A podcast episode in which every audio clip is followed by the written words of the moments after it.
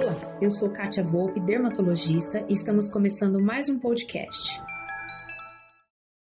Você que começou a fazer um tratamento para sua queda de cabelo e percebeu que a queda aumentou, é para você esse vídeo de hoje. Eu vou explicar o porquê isso acontece e o que fazer nessas situações. Um dos tratamentos mais utilizados na queda de cabelo, seja de qual causa for, claro que o dermatologista tem que avaliar cada situação, é o ativo minoxidil, seja em loção tópica ou via oral.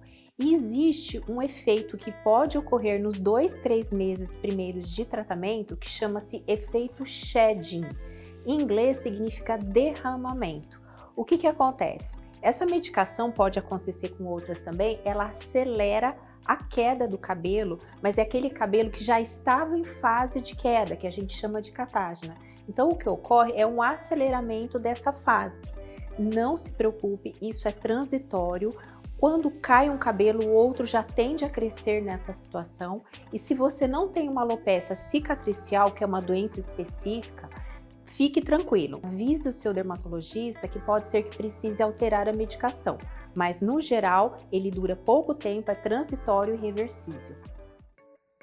Bem, e esse foi nosso podcast de hoje. Eu espero que você tenha gostado e não perca nossos próximos episódios. Visite meu site www.catiavolpeclinica.com.br e no Instagram, arroba Clínica Katia Volpe. Aproveita, me envie um direct dizendo o que você está achando sobre os nossos temas e aceito sugestões para os próximos. Beijo e até lá!